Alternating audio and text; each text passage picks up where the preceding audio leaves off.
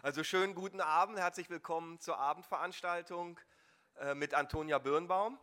Äh, ihr werdet es gleich merken, Antonia spricht ein beneidenswertes Deutsch, zusätzlich zu ihrem ähm, perfekten Französisch und perfekten Englisch. Ähm, sie lebt und lehrt in Frankreich, in Paris an der Universität WIT, äh, und zwar allgemeine Philosophie. Äh, sie hat allerdings in Berlin studiert, in den 80er Jahren, Ende der 80er Jahren äh, bei Michael Teunissen, dann promoviert bei Jean-Luc Nancy und äh, habilitiert bei Miguel Abensur, also alles große Namen. Ähm, die Einflüsse dieser drei großen Namen werden wahrscheinlich auch in ihrem Vortrag so ein bisschen deutlich werden. Es ist eine relativ französische Marx-Aneignung, sage ich schon mal so ein bisschen vorweg, und auch eine ziemlich philosophische. Ähm, wir bemühen uns ja immer im Rahmenprogramm Beiträge zu finden, die so ein bisschen zum Thema der Marx-Herbst-Schule passen. Ähm, oft ist das ein bisschen schwierig. Diesmal, glaube ich, ist es ziemlich perfekt gelungen. Also es ist nicht nur thematisch ähm, sehr passend, sondern ich hoffe, ihr werdet, zumal, wenn ihr teilgenommen habt äh, an der Marx-Herbst-Schule, viele von den Passagen, vor allem des jungen oder mittleren Marx, wiederfinden oder wiederhören, die ihr ähm, schon thematisiert habt. Ähm, ich glaube, eine ganze Reihe davon kommen in Ihrem Vortrag vor.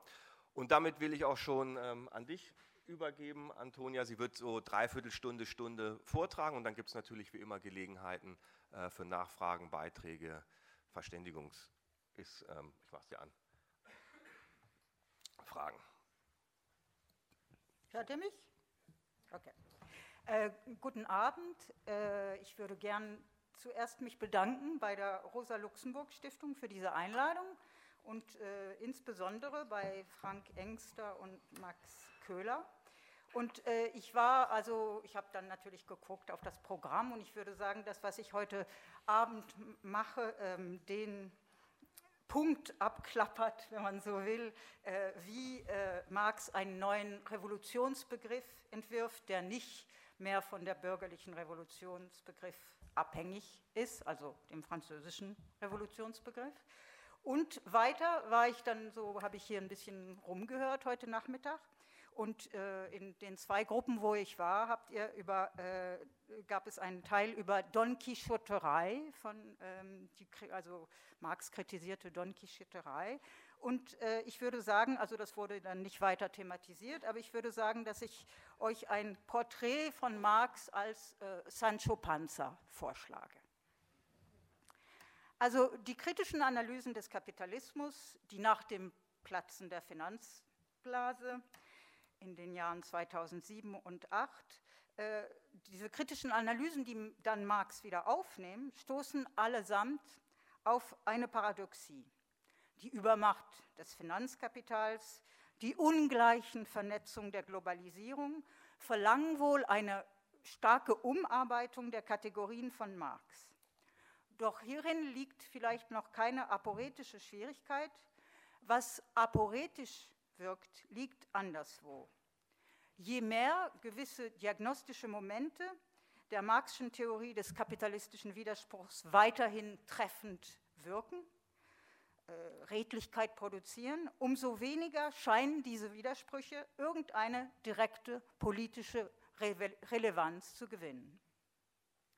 Diese Aporie ist relativ trivial und alle sind bereit, sie zuzugestehen. Wir wissen, dass der Kapitalismus weder ein notwendiger Horizont noch eine Phase, die notwendig ihr Ende in sich trägt, ist. Wir wissen von seiner Kontingenz. Könnte auch anders sein.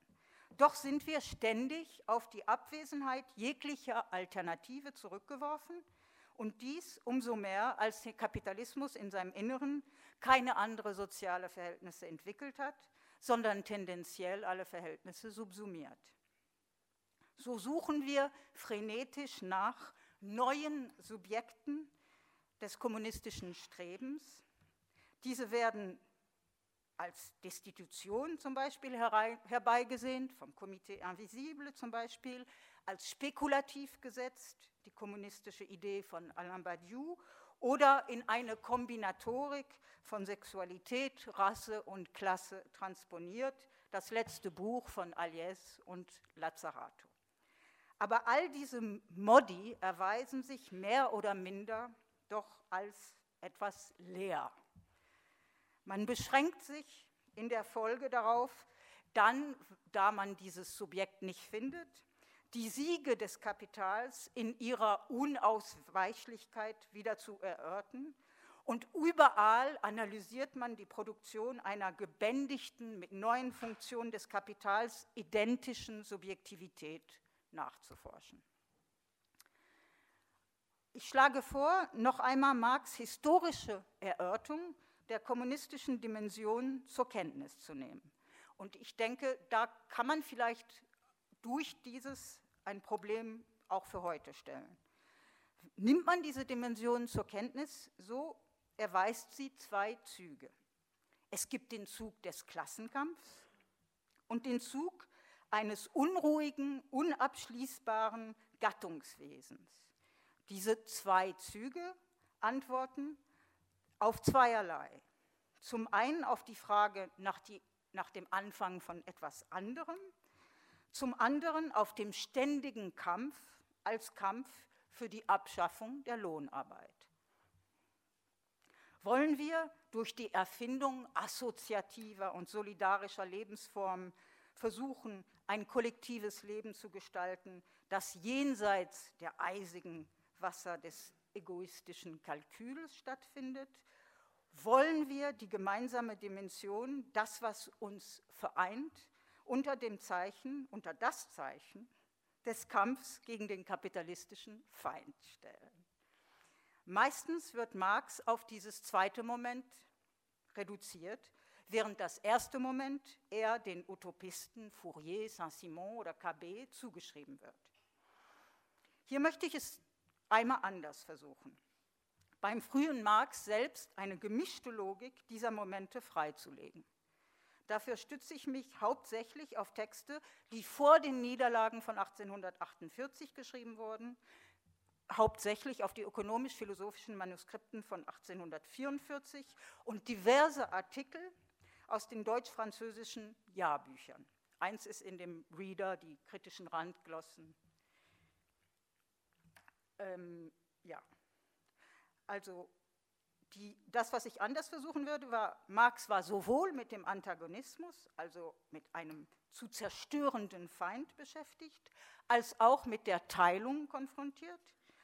Beide schlagen sich im Kommunismus von Marx wieder und bewirken, was ich hier einen gewissen, also ich nehme den Ausdruck von Georges Bataille, lahmen Gang des Denkens nennen werde. Und ich meine, versuche, dieser lahme Gang des Denkens, was soll das überhaupt heißen, das ist das herauszubildende Problem.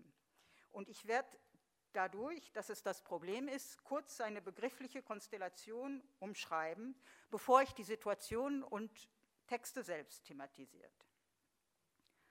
Bei Marx birgt der Begriff des Proletariats eine innere Diskrepanz, einen Riss. Das Proletariat ist einerseits eine relative Klasse, die gegenteilige Klasse der kapitalistischen Klasse. Beide zusammen in ihren Widersprüchen bilden die unbeständige, immerfort wandelnde, widersprüchliche Einheit der Gesellschaft. Ob es die überhaupt gibt, sei dahingestellt. Aber das Proletariat ist auch gleichzeitig eine absolute Klasse. Das heißt die Klasse der Zerstörung aller Klassen. Um Marx zu paraphrasieren, kündigt das Proletariat die Auflösung der bisherigen sozialen Ordnung an, so kündigt es nur vom Geheimnis seiner eigenen Existenz, denn das Proletariat ist nichts anderes als die aktive Auflösung dieser Ordnung. Zitat Ende. Den Anfang habt ihr mitgekriegt. Laut Marx ist dies Absolute des Proletariats dem relativen Proletariat, der empirischen Arbeiterklasse immanent. Aber was heißt das? Wie ist diese Immanenz zu verstehen? Hier verknüpfen sich eben zwei Stränge. Der erste kann folgendermaßen exponiert werden. Als Auflösung der widersprüchlichen Einheit der Gesellschaft ist dies absolute Proletariat nicht nur die Negation der kapitalistischen Klasse, sondern auch eine Selbstnegation der empirischen Arbeiterklasse selbst. Wenn dieses Absolute wirksam wird, so ist die empirische Klasse, das Proletariat, eine rein negative Kraft.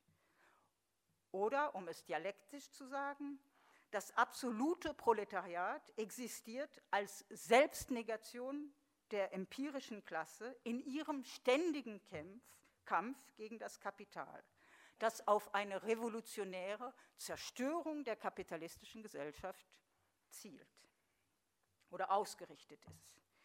Die aktualisierte Gleichzeitigkeit von diesem Absoluten und Relativen in der Immanenz würde weiter bedeuten, dass letztere, also die Relative, mit der Absoluten identisch wird.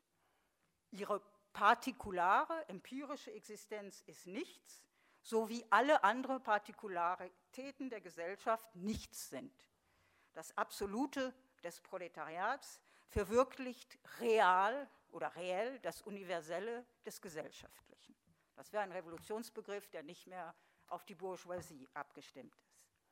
Nach diesem Strang scheint es aber geradezu evident, dass innerhalb des Kampfes, solange der revolutionäre Umsturz nicht vollzogen ist und auch nach einem revolutionären Umsturz, solange die vollkommene Auflösung aller Klassen noch nicht vollzogen ist, wo, wie kann sich dieses, was ist der Träger dieser absoluten Selbstnegation des Proletariats?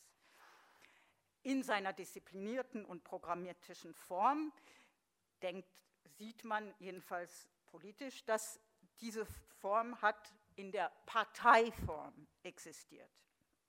Die Parteiform war da, um dieses Absolute darzustellen, indem es die Selbstnegation der empirischen Klasse gleichwohl repräsentiert und vollzieht.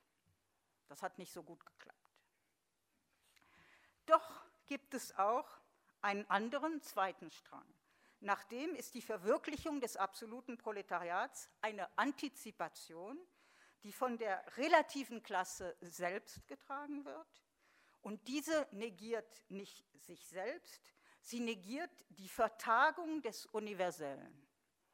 Ihre Verwirklichung also revolutioniert den sozialen Alltag der Arbeiter, teilt ihn solidarisch, kollektiv und assoziativ. Das Absolute wirkt dann als eine Dissoziation der relativen Klasse von ihrer Ausbeutung. Sie markiert Brüche innerhalb der relativen Klasse. Die Verwirklichung dieser geteilten Antizipation bringt auch die synchronische oder synthetische Chronologie des dialektischen Widerspruchs durcheinander. Sie unterläuft die Unterscheidung zwischen Haupt- und Nebenwiderspruch, kurz sie aktualisiert das Absolute als Ungleichzeitigkeit, als Unordnung der gegebenen Zustände hier natürlich, wär, also wenn überhaupt Kapitalismus noch zu denken ist, dann natürlich in seiner Ungleichzeitigkeit. Ich würde sagen, sie markiert, und äh, Bender hat schon gesagt, äh, dass ich, sie markiert eine Hölderlinsche Dialektik, die auch von der Widerspruchsdialektik mit reingenommen werden kann. Und bei Hölderlin sieht die Dialektik wie eine Nähe und Ferne aus. Nähe und Ferne zwischen Opposition und Auflösung, welche die, diese Auflösung, welche die oppositionelle Gliederung der sozialen Trennung spaltet. Frage, wie verhalten sich diese beiden Stränge zueinander?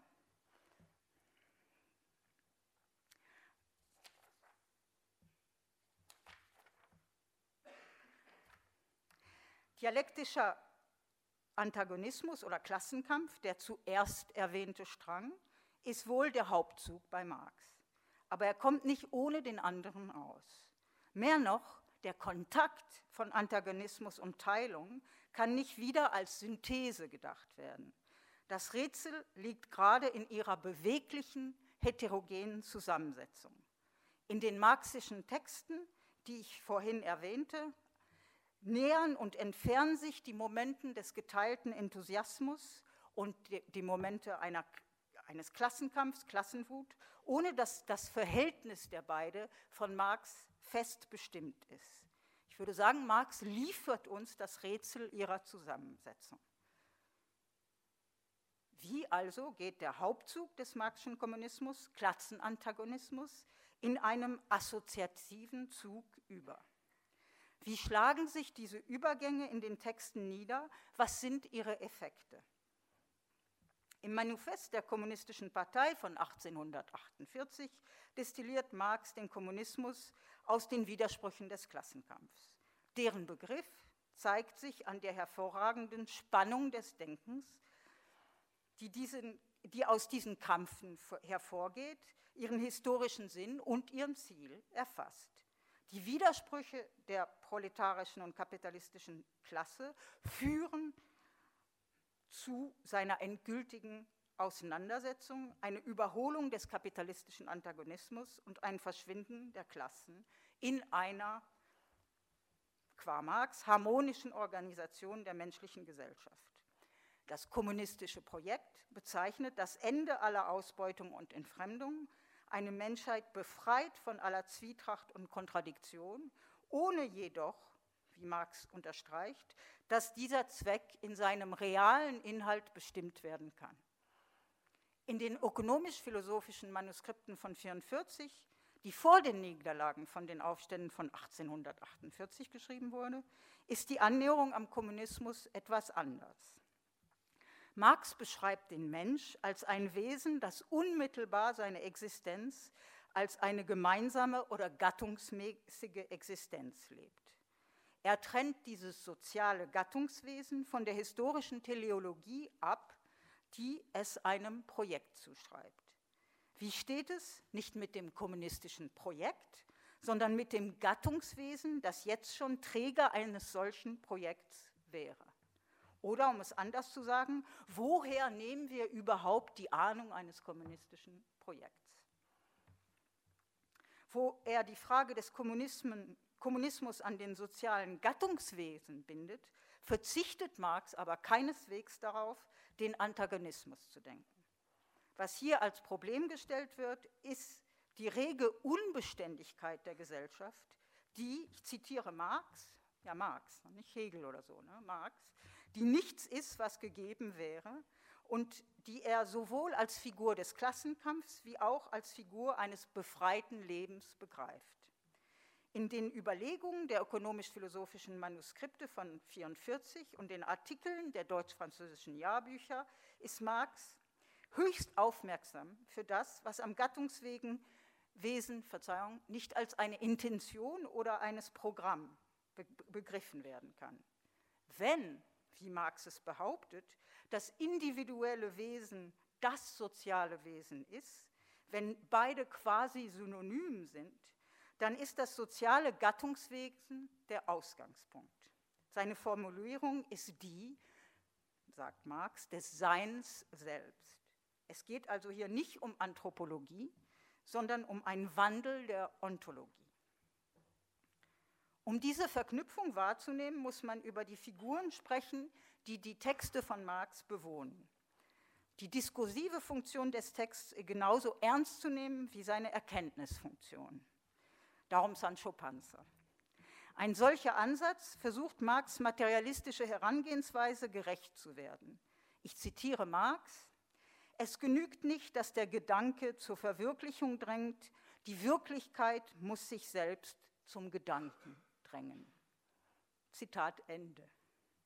In diesem Sinne schenkt Marx den Wirklichkeiten Aufmerksamkeit, welche die Theorien der Nationalökonomie erschüttern, insbesondere natürlich die Wirklichkeit der Konflikte. Die Erfahrungen, die Parolen, die Strebungen des Proletariats sind von vornherein präsent im Text von Marx und bilden auch seine Triebfeder.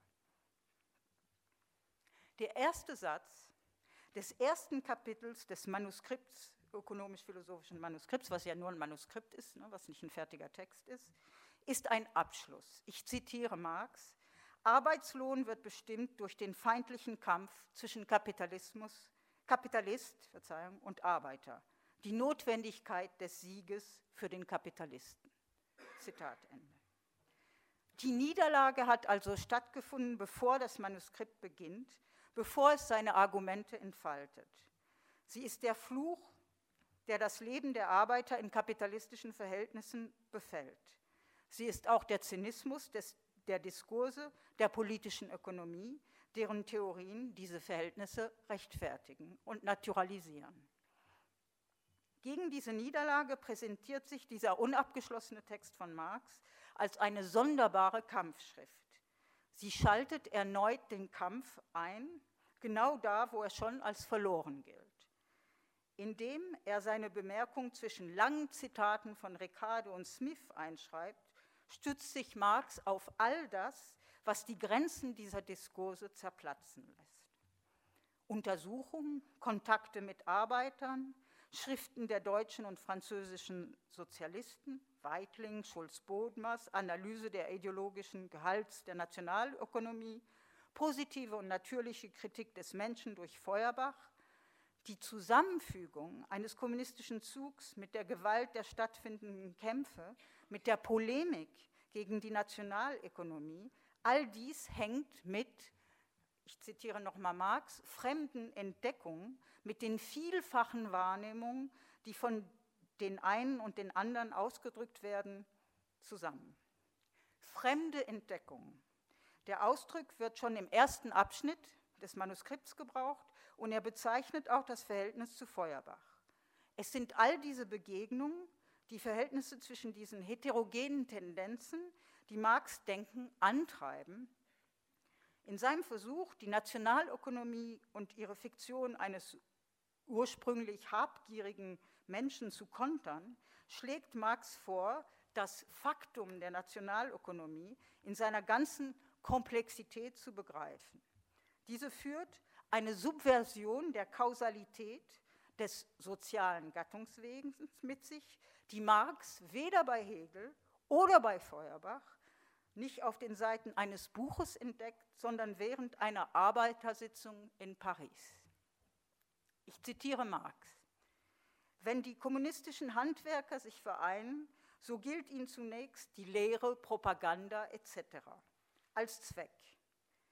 Aber zugleich eignen sie sich dadurch ein neues Bedürfnis, das Bedürfnis der Gesellschaft an. Und was als Mittel erscheint, ist zum Zweck geworden. Diese praktische Bewegung kann man in ihren glänzendsten Resultaten anschauen, wenn man sozialistische französische Ouvriers vereinigt sieht.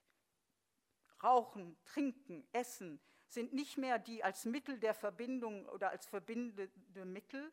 Die Gesellschaft, der Verein, die Unterhaltung, die wieder die Gesellschaft zum Zweck hat, reicht ihnen hin. Die Brüderlichkeit des Menschen ist keine leere Phrase mehr, sondern Wahrheit bei ihnen, und der Adel der Menschlichkeit leuchtet uns aus den von der Arbeit verhärteten Gestalten entgegen. Zitat Ende. Wo Kampf organisiert wird, hört das Ziel auf, ein Ende zu sein. Es verschiebt sich in den Mitteln selbst, in der Propaganda, der Doktrin, der Sitzung. Dieses Durcheinander produziert nicht ein Arbeiterleben, das identisch wäre mit einem kämpfenden Leben. Ganz im Gegenteil, es schreibt eine Verdopplung in diesem Kampfleben ein. Wegen, während, wegen ihres Kampfes gegen den Kapitalisten entsteht ein neues Verhältnis zwischen den Arbeitern. So zeigt sich die Dimension, die Marx hier als brüderlich nennt, erst im Kampf, ohne jedoch mit ihm identisch zu sein. Diese Arbeiter sind nicht dazu verdammt, entweder nichts zu sein oder zu kämpfen. Ihre Existenz ist jetzt schon an einem Überschuss einer Äußerung, das ist Marxes Ausdruck in diesen Manuskripten, gebunden, die weder mit ihrer Bedingung der Ausbeutung noch mit dem Erfordernis des Kampfes sich deckt.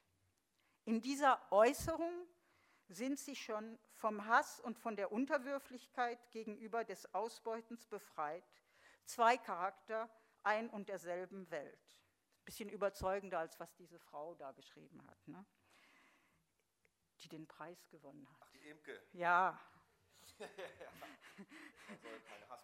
ja, genau, das ist hier doch ein bisschen interessanter. Ne?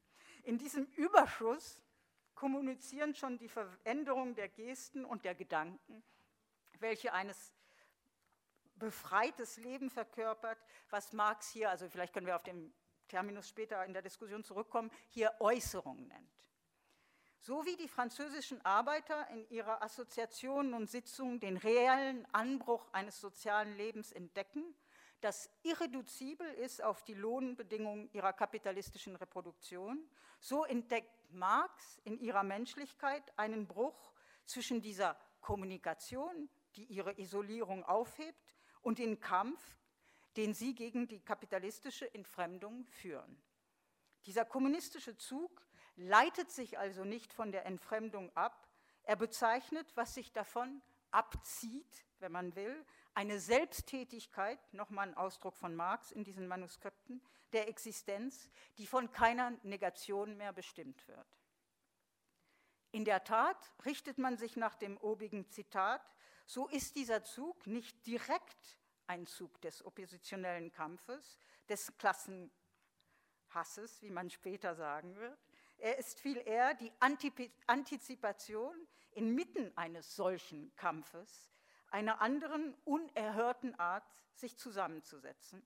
Eine Art, die sich aus der Konkurrenz und der Erfremdung der Arbeit ausnimmt.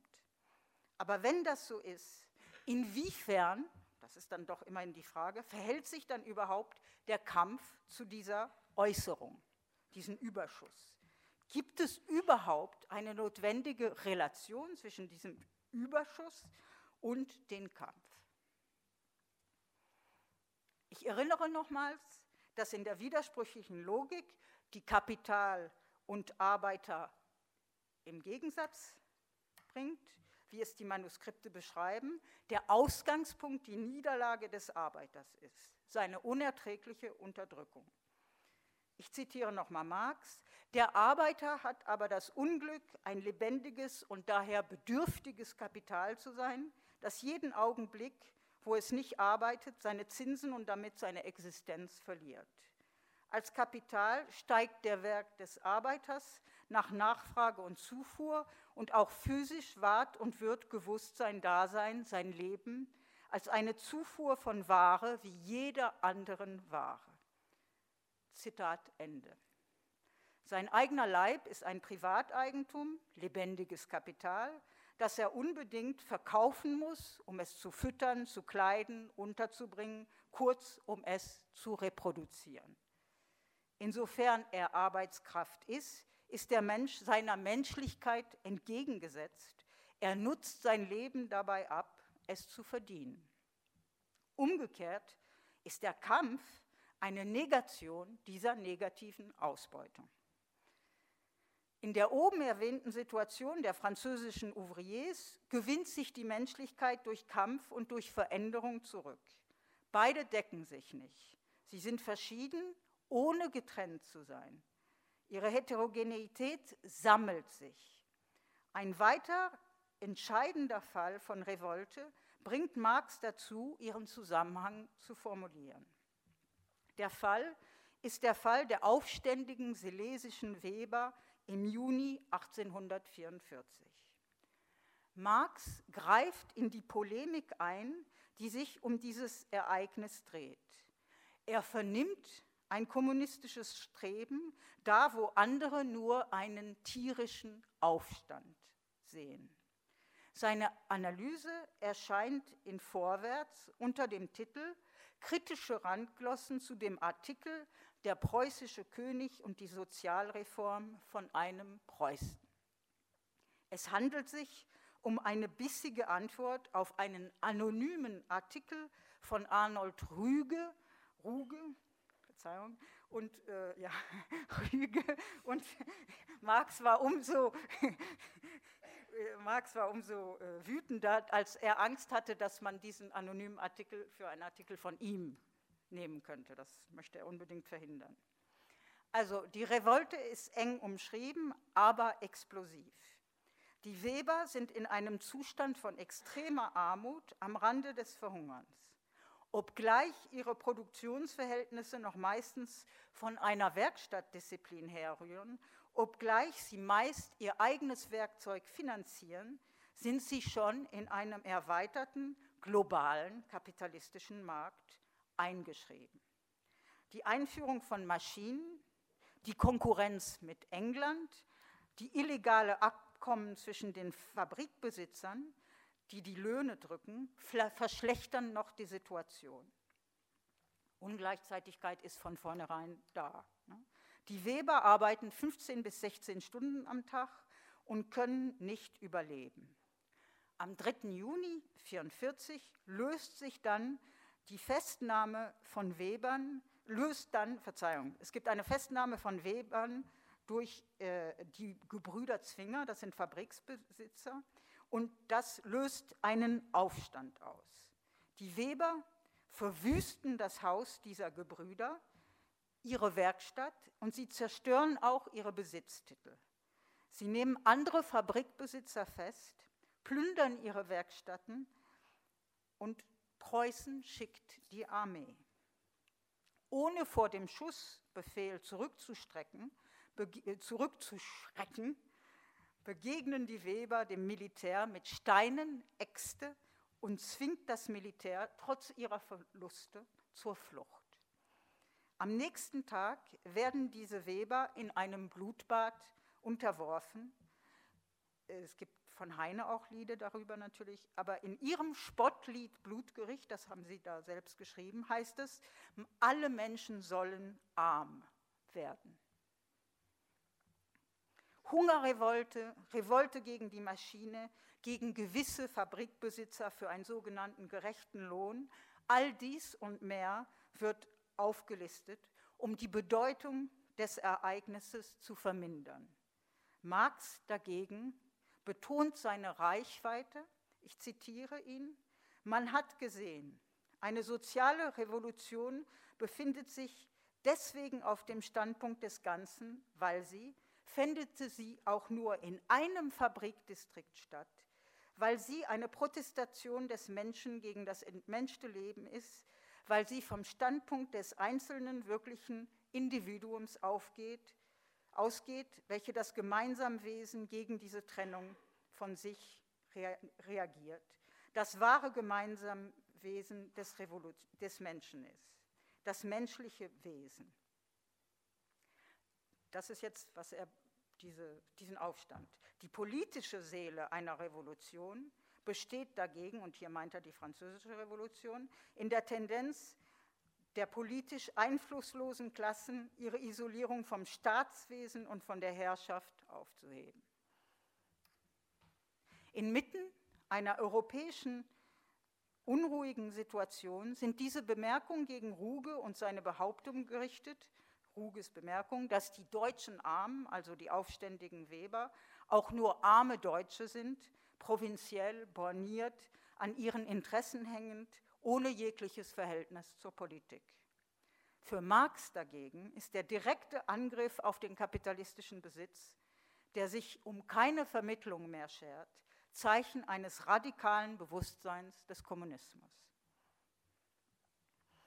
Also ich würde auch gerne unterzeichnen, dass was hier passiert ist, dass Marx einen Denkprozess sieht in einem Aufstand. Ja, also das finde ich wirklich stark. Also da, wo alle anderen nur sagen, ah, Aufstand, Aufstand, spontane Revolte, da ist ja nichts. Der versucht wirklich den Denkprozess daraus zu arbeiten. Der Ausgangspunkt, der das erlaubt, ist das Vertrauen in die Weber, die den Kampf antreten. Marx unterstreicht, den Radikalisierungsprozess, den dieser Aufstand mit sich führt. Ich zitiere nochmal Marx. Der industrielle Aufstand mag daher noch so partiell sein, er verschließt in sich eine universelle Seele. Der politische Aufstand mag noch so universell sein, er verbirgt unter der kolossalsten Form einen engherzigen Geist. Zitat Ende. Im Unterschied zur revolutionären Opposition des französischen Bürgertums gegen die Aristokratie und die Kirche ist dieser Kampf nicht mehr von den Willen der Arbeiter geführt, sich an den Kampf der Bourgeoisie anzuhängen und auch nicht vom Willen, selbst die Macht zu gewinnen. Hier bringt Marx das Unzeitgemäße, die Ungleichzeitigkeit einer revolutionären Dialektik zum Tragen, welche die grenzlich Diskontinuitäten Verzeihung, des Kapitals, das, das auch schon innerhalb Europa, wenn ich meine, Kolonie wurde nicht viel problematisiert, aber immerhin, die Pluralität seiner geschichtlichen Komposition mit einbezieht. Das deutsche Bürgertum hat an der revolutionären Freiheit nicht teilgenommen und kennt von ihr nur die Restauration und die Niederlage. So kennt auch für Marx das neue Proletariat nichts von der Treuepflicht des Citoyens. Das neue Proletariat fängt dort an, wo das französische und englische Proletariat angekommen ist, mit einer sozialen Revolution. Die Weber protestieren gegen ihre Aus Ausbeutung im Namen ihres gemeinsamen Gattungswesens, dieser universelle Zug bildet sich während des Kampfes heraus. Zuerst weigern sie sich gegen die extreme Beschädigung ihres Lebens, gegen die Enteignung ihres Arbeitinstruments.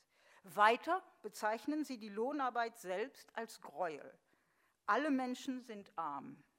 Es handelt sich nicht darauf, Gesellschaft auf Bedürfnisse zu reduzieren, sondern darum, dass nichts dem einen oder anderen Besitz sein soll. Das wahre menschliche Gattungswesen, das der Weberaufstand reklamiert, ist nicht mehr das einer bestimmten Kategorie von Arbeiter, Flachs- oder Baumwollweber. Schließlich nehmen sich die Weber auch von der Reproduktion ihrer oppositionellen Existenz aus, die nur gegen den Kapitalisten besteht. Der Aufstand reklamiert ein universelles Gattungswesen, das weder nur eine besondere Gruppierung meint, noch besondere Eigenschaften innehat. Der Mann ohne Eigenschaften. Dieses Gattungswesen ist kein Programm, es wird jetzt schon als Basis des Kampfes und der Existenz eingesetzt. Marx unterscheidet eine rasante Veränderung Sobald dieses Proletariat als Proletariat sich behauptet, behauptet es auch die Auflösung der proletarischen Bedingtheit. Die Kraft ihrer radikalen Wut übersteigt sich in einem Exzess über jede Not. Im Zug dieses kurzen gesammelten Kampfs wandeln sich blitzschnell die gegen den Feind ausbrechende Wut und die vom Überleben bestimmten Forderungen Sie gehen über sich selbst hinaus. Die Energie des Kampfes springt sozusagen aus der Opposition heraus und zersprengt sie. Erweist sich der kommunistische Zug hier als Überschuss, dann weil er nur Funktion einer Geschwindigkeit ist, die im Prozess selbst dieses Kampfes das zusammensetzt, was sonst zu keinem Verhältnis fände. Der kommunistische Überschuss gewinnt eine Konsistenz jenseits des Kampfes, aus dem er hervorgeht, zieht eine ontologische Dimension ein, bezieht sie ein, die nicht auf Kampf reduzierbar ist. Genau das meint Bataille mit lahmes Denken. Nicht eine solide Artikulation, sondern eine Seinslücke, welche durchquert wird. Marx entdeckt diese Intensität in der proletarischen Erfahrung. Er sieht in ihr eine Freigiebigkeit, was er ein unmittelbares Merkmal, komische Kombination, ne? das Merkmal ist ja nicht unmittelbar, des Kommunismus. Dieses Gemeinsame ist nicht das Objekt, sondern der uneigentliche Modus, durch den das Gattungsmäßige des Seins im Spiel gesetzt wird. Die Weigerung der Proletarier, sich weiter ausbeuten zu lassen, kristallisiert eine Weigerung im Namen der gemeinsamen Menschheit. Es ist dieser Drang des Wirklichen, der Marx dazu bewegt, einmal die negative Logik des Konflikts zu suspendieren, um in eine unsichere ontologische Region vorzudringen. Er bewegt sich jenseits der Entfremdung und im Gegensatz zur Entfremdung dem angesetzten Sein zu, das auf eine, wie er sagt, vitale Selbstbetätigung des Menschen hinweist. Diese vitale Selbstbetätigung, sagt er, ist zwar von dem Gräuel Lohnarbeit verdeckt, aber nicht ausgelöscht. Und hier stützt sich Marx wieder auf Feuerbach. Was ist diese im Gegensatz zu den Kämpfen, die aus einer Opposition hervorgehen, vitale Praxis? Da sie nichts ist, was gegeben ist, entzieht sie sich, meint Marx, jeglicher Entfremdung. Das ist, was er Äußerung nennt. Sie ist nicht die Negation, die auf eine Ausbeutung reagiert, sie ist der ungebändigte Teil eines unseres Gattungswesens. Ungebändigt ist hier das le point crucial, der wichtige Punkt. Das heißt, dass Marx hier das Wesen der Menschen außerhalb der Dialektik von Widerspruch setzt. In den Manuskripten von 44, ich sage nicht, dass Marx das überall macht, ne, ist das menschliche Wesen eine Natur, ein sinnliches, das im Medium der sinnlichen Welt sich verwirklicht. Diesem Sein gehört von vornherein an, dass es sowohl mit anderen Menschen wie mit der Natur verknüpft ist. Der Mensch lebt nur, indem er diesem Sein Äußerung verleiht, indem er es, ich zitiere Marx, selbst betätigt. Die menschliche vitale Praxis ist nicht ein Mittel in Hinsicht auf das Ziel, Bedürfnisse zu erfüllen. Sie ist nicht einem Ende untergeordnet, das jenseits seines Ausdrucks liegen würde. Weit davon, instrumental zu sein, ist diese Praxis selbst ein vitales Bedürfnis der Menschen. In dieser Praxis opponieren sich nicht Handlungen, die auf das Überleben zielen einerseits und Handlungen, welche die Form von überflüsslichen wissenschaftlichen oder künstlerischen Objekten annehmen würden andererseits. Das Gattungswesen funktioniert für Marx nicht getrennt von seinem natürlichen Wesen. Marx betont, dass es nur die Lohnsituation ist, welche der Funktion des Bedürfnisses und der des Überflusses opponiert und nicht eine Bestimmung der Menschen durch Überleben. Ich zitiere Marx. Es kommt daher zu dem Resultat, dass der Mensch, der Arbeiter, nur mehr in seinen tierischen Funktionen Essen, Trinken und Zeugen, höchstens noch Wohnung und Schmuck, sich als freitätig fühlt und in seinen menschlichen Funktionen nur mehr als Tier. Das Tierische wird das Menschliche und das Menschliche das Tierische. Essen, Trinken und Zeugen etc. sind zwar auch echt menschliche Funktionen. In der Abstraktion aber, die sie von den übrigen Umkreis menschlicher Tätigkeit trennt und zu letzten und alleinigen Endzwecken macht, sind sie tierisch. Zitat Ende. Das kann man sagen. Ich bringe euch mal ein paar Marx-Zitate, die nicht immer rauskommen. Ne?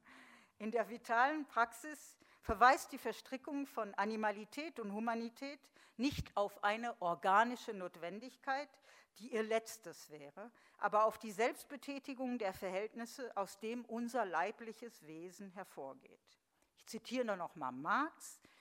Das praktische Erzeugen einer gegenständlichen Welt, die Bearbeitung der unorganischen Natur, ist die Bewahrung des Menschen als einen bewussten Gattungswesens. Das heißt eines Wesens, das sich zu der Gattung als seinem eigenen Wesen oder zu sich als Gattungswesen verhält. Zitat, Ende. Marx verstrengt Sein und Gatten des Menschen, indem er die Uneinheit unserer lebendigen Wirklichkeit stark hervorhebt. Ich zitiere nochmal Marx, der unorganische Leib ist der eigentliche Leib des Menschen. Zitat Ende. Insofern sie unorganisch ist, hat die menschliche Naturalität keine stabile, organisierte Form, die schon in ihrer physischen Existenz festgelegt wird. Ihr Leib ist nicht nur veränderlich, sondern in sich unfertig, unbestimmt. Ihre Wirklichkeit ist exzentrisch. Das heißt, dass das Dasein der Welt und der Menschen nicht a priori feindlich sind. Ihre ständige Abstimmung aufeinander ist Ziffer ihrer gemeinsamen Naturalität, da die Menschen von der Potenz der Praxis in ihrem Leib ergriffen sind, ist die praktische Tätigkeit eine prinzipielle Verschränkung von Sinnlichkeit und Denken, die alle Menschen zuteil wird. Diese Verschränkung ist in ihrer eigenen Nicht-Evidenz angelegt. Bei Marx wird das bewusste Moment dieser Abstimmung oder was er Äußerung nennt, unseres Gattungswesens hervorgehoben. Er redet über, über das bewusste Verhalten des Gattungswesens. Aber der Verweis auf eine Nicht-Evidenz lädt zu einer Erweiterung des Problems ein. Wenn es wirklich darum geht, die Veränderung von Ontologie durch Praxis nachzuvollziehen, gibt es keinen Grund mehr, das Bewusstsein zu bevorzugen oder als zentral zu setzen.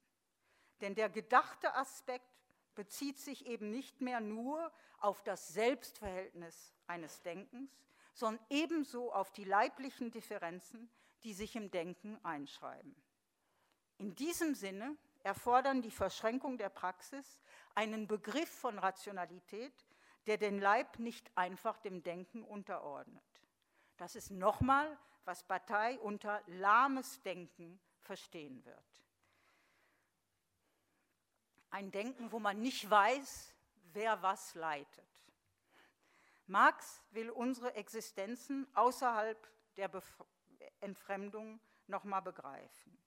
Damit ist die Schwierigkeit aber folgende.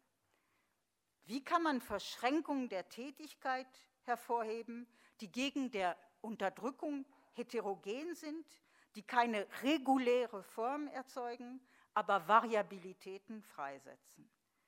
Genau das meint Bataille, wenn er die ausfällige Zusammensetzung der Elemente unserer Leben durch Chance und Spiel bezeichnet.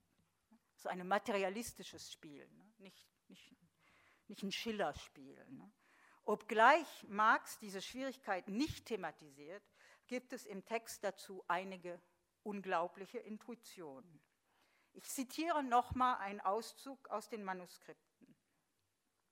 Jedes der menschlichen Verhältnisse zur Welt, sehen, hören, riechen, schmecken, fühlen, denken, anschauen, empfinden, wollen, tätig sein, lieben, kurz alle Organe der Individualität wie die Organe, welche unmittelbar in ihrer Form als gemeinschaftliche Organe sind, sind in ihrem gegenständlichen Verhalten oder in ihrem Verhalten zum Gegenstand die Aneignung desselben.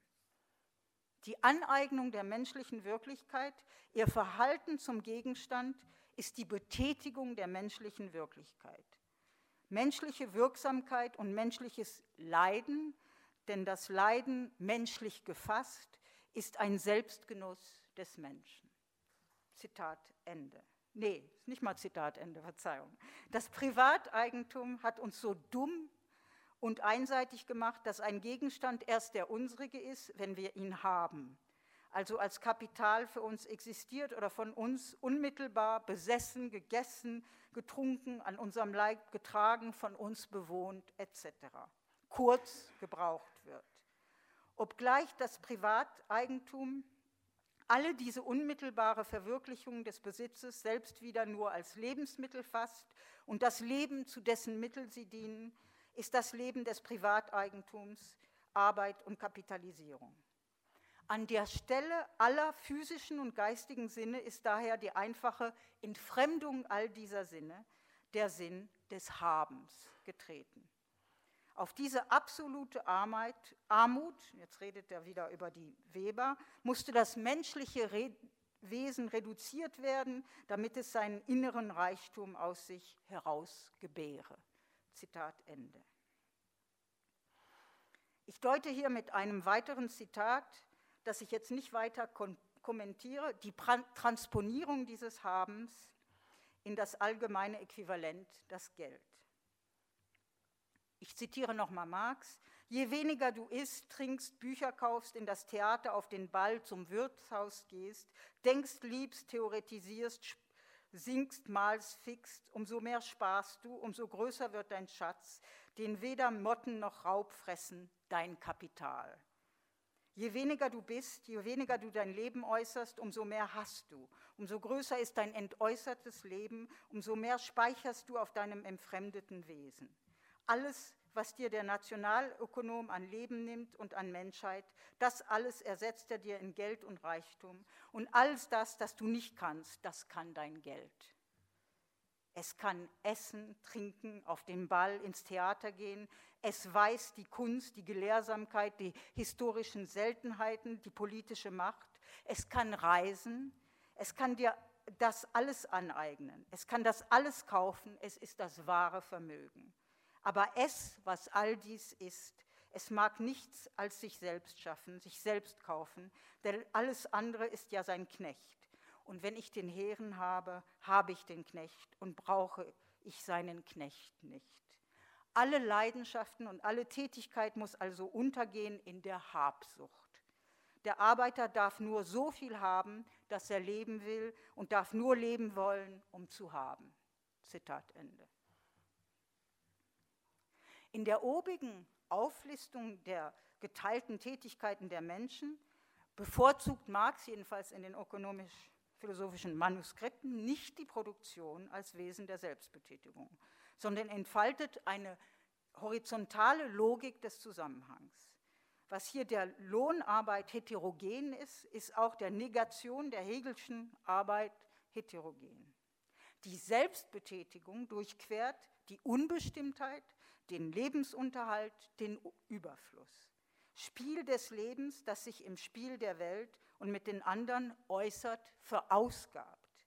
Eine solche vitale Praxis findet nie einen Abschluss oder eine harmonische Organisation. Sie ist die Aktivierung dieses inneren Risses, des Unselbstverständlichen, das jede gesellschaftliche Tätigkeit bewohnt. In diesem Sinne weicht auch die hier exponierte Zusammensetzung des Kommunismus von der des bekannteren Marx, dem Marx, der Antagonismus, an seine endgültige Überwindung bindet. Überhaupt, die Relation selbst zum Kampf ist wieder problematisch. Nicht nur beziehen sich diese ganzen Tätigkeiten nicht per se auf den Kampf, aber ihre Wahlverwandtschaft mit literarischen, künstlerischen, wissenschaftlichen Gemeinschaften, gar mit der Gemeinschaft der Liebe, scheint viel prägnanter als ihre Wahlverwandtschaft mit dem proletarischen Klassenkampf zu sein. Nochmals, und das wird mein Abschluss sein, stellt sich also hier die Frage der Relation zwischen dieser Praxis und dem Klassenkampf. Aber diesmal auf umgekehrte Weise, das heißt vom Gattungsstandpunkt selbst aus. Der von Marx ausgearbeitete Drang der Praxis beunruhigt jegliche Stabilität. Er kann in jeden von uns auftreten, anhand irgendein menschliches Leiden oder Tun, auch wie im Fall des Weberaufstandes anhand eines Kampfes. Doch hier entsteht ein weiteres Problem.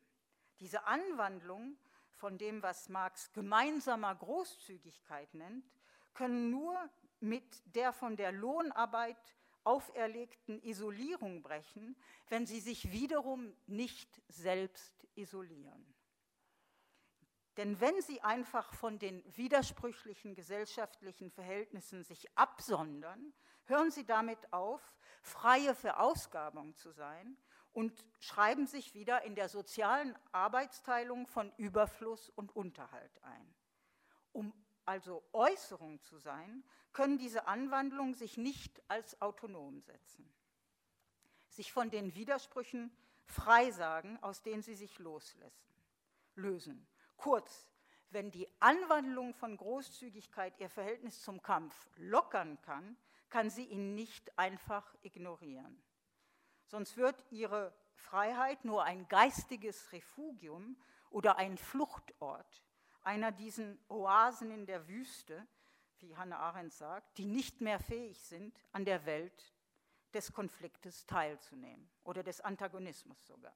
Das heißt, sozusagen gegen den späten Bataille, trotz dieser vermeintlichen Wahlverwandtschaft, gehört diese ontologische Dimension nicht eher der Gemeinschaft der Literatur, der Kunst, der Wissenschaft oder der Liebe an, als der Gemeinschaft des Klassenkampfs. Gewiss ist der Klassenkampf eine widersprüchliche, antagonistische, an eine widersprüchliche und antagonistische Logik gebunden. Und in diesem Sinne hat auch das Wir des Klassenkampfs einen vereinheitlichten Zug, den der Kampf trägt, ohne sich in ihm zu fixieren. Denn was die Proletarier nicht tolerieren, das, wovon sie sich zu befreien trachten, ist eben ihr proletarischer Lohnzustand.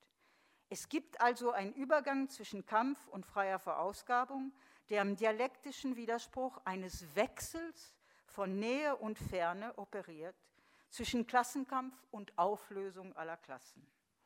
Die Übergänge zwischen Negation des Kapitals und Überschuss, der sich von dem allgemeinen Äquivalent ausnimmt, sind vielfältig. Sie bahnen sich Wege zwischen Leiden, Tun, Zwietracht und Spiel, ohne sich je in einen dieser Register einschließen zu lassen. Der Kommunismus begreift sowohl Teilung in diesem Sinne als auch Kampf in einer höchst instabilen Mischung. Um das zu werden, was er ist, ein der Entfremdung entzogenes Verhältnis, ist der Überschuss gehalten, zur Negation dieser Entfremdung ein Verhältnis zu erfinden. Um das zu werden, was er ist, eine Destruktion der kapitalistischen Macht, ist der widersprüchliche Zug gehalten, sich in einem Überschuss in das Mögliche eines anderen Lebens darzustellen. Marx hat den Akzent auf die Notwendigkeit des Widerspruchs gelesen, der mit dem Willen einhergeht, vor allem nach den Arbeiterniederlagen von 48, den Kampf in Wissenschaft zu begründen. Doch bleibt, was bei Marx Kommunismus bedeutet, mehr. Er formuliert immer auch die Einsicht, dass die kommunistische Zukunft jetzt schon in der Gegenwart lebt. Es gibt keinen Kommunismus, ohne dass geteilte Möglichkeiten in Widerstandspunkte eingesetzt werden. Danke. Applaus